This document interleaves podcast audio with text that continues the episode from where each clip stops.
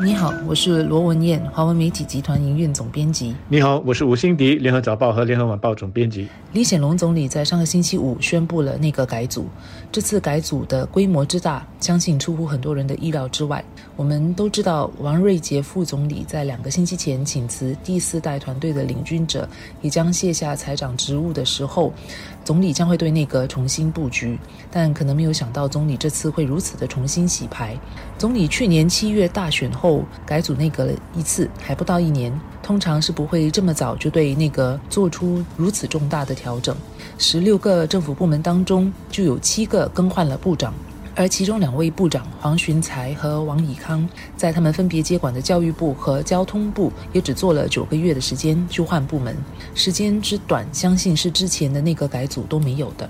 总理也说了，去年要改组内阁的时候，受到疫情的牵制，一些重要的部门如卫生部和贸工部，当时最好不要在紧张的时候有变动。现在疫情比较稳定了，而随着王瑞杰请辞，当务之急之一，其实也是让第四代选出他们的领头羊。因此，我相信这次的调动也要加速，让第四代团队有更多紧密合作和接受考验的机会。让他们尽早的选出他们当中的领袖。一般上，大选之后就会进行内阁的改组，因为一些之前担任过内阁部长的会在选举的前后隐退，那么再加上有新血会加入，所以改组是必要的。之后呢，呃，在两三年之内也就会进行另外一次大规模的这个改组跟调整，让一些部长，特别是较年轻的部长，能够在不同的部门累积一些不同的经验。那么这一次的改组是在大选之后的一年之内进行的，而且改动的幅度又这么大，所以就让大家感到有点意外。但是，正如总理在记者会上说的，上一次的那个改组，他原本就是要调动卫生部、人力部还有贸工部的部长，但是因为疫情的关系，决定暂时不动。现在疫情已经稳定下来了，是时候做这些调动了。所以这一次的内阁改组，我觉得在一定的程度上，应该把它当成是一个上一次大选之后内阁改组的二点零版本。也就是说，九个月内的这两次内阁改组应该是结合起来一起来看。那么总理也强调，有两个部长在出任新职务后的九个月内就需要再度的调动，或多或少会打乱这两个部门的工作，但这是必要的，而且也是逼不得已的。所以呢，这么做是一个特例，而不是常态。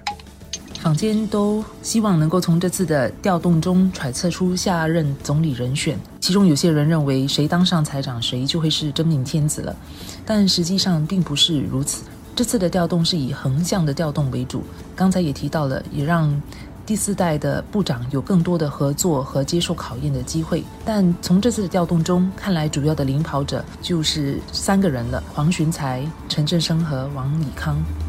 总理相信是有考虑到要把他们放在最能够拓展他们的历练，让他们接受考验和有发挥机会的岗位。以王以康来说。总理点评他在交通部不到九个月就做出了改变，把他调去了卫生部，从严金勇手中接过了抗疫跨部门工作小组联合领导的工作。这次除了再次考验王以康适应新岗位的能力，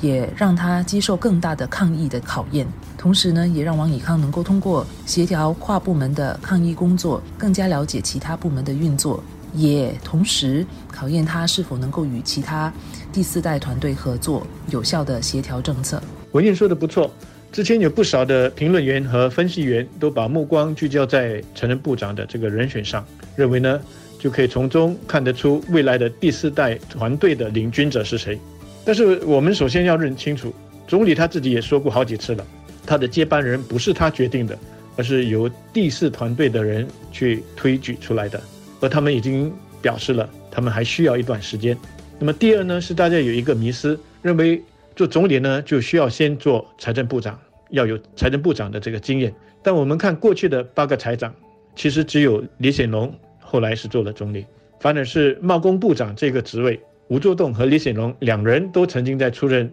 总理之前担任过。所以从这一次的内阁改组来看，与其说这个是在预示谁会是下一个总理的接班人，倒不如说这是第四代团队他们推选领军人过程的一个重启，一个 reset，让第四代当中的几个部长有机会去扩大他们的接触面，累积新的经验，提高曝光度，并让他们从中更加认识彼此的所长，以及选民对他们的接受度。当然，我也不是说财长就不重要了，特别是新的财政部长预料将得宣布下来消费税调高的一些细节，并且负起这个解释和说服选民的这个责任。新财长可以说是任重道远。黄勋才在应对关闭疫情的跨部门工作小组方面的表现，显然是获得了肯定。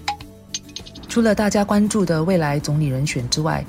这次的调动，其实总理也更换了好几位四居部长和政务部长的职务，让他们能够累积更多的经验，肩负更重要的职务。其中包括交通部高级政务部长徐方达，他将卸下担任只有九个月的外交部高级政务部长的职务，接替徐宝坤出任全国职工总会副秘书长。而徐宝坤在离开职总之后，全职在内阁服务。除了他现有的卫生部高级政务部长职位外呢，他也将担任卫生部的高级政务部长。此外，文社清的部长兼律政部第二部长唐正辉的政治职务虽然没有改变，但他将从陈振声手中接任人协副主席的职位。相信这次的变动也将为这三位部长下来在四居团队里扮演更重要的职位铺路。这次没有引起公众多大注意和讨论的是，这一次的内阁改组其实并没有人从高级政务部长擢升到部长。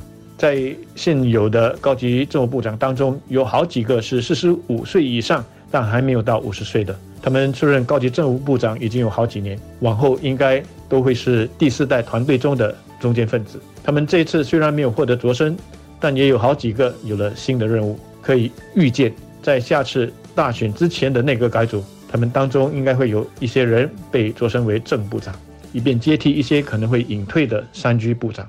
说到底。四居的接棒，除了总理这个重中之重的职位之外，也关乎整个团队最终的过渡和接棒。我们需要一个完整的、能够合作无间的团队来领导新加坡，带领新加坡迎向二十一世纪的三十年代。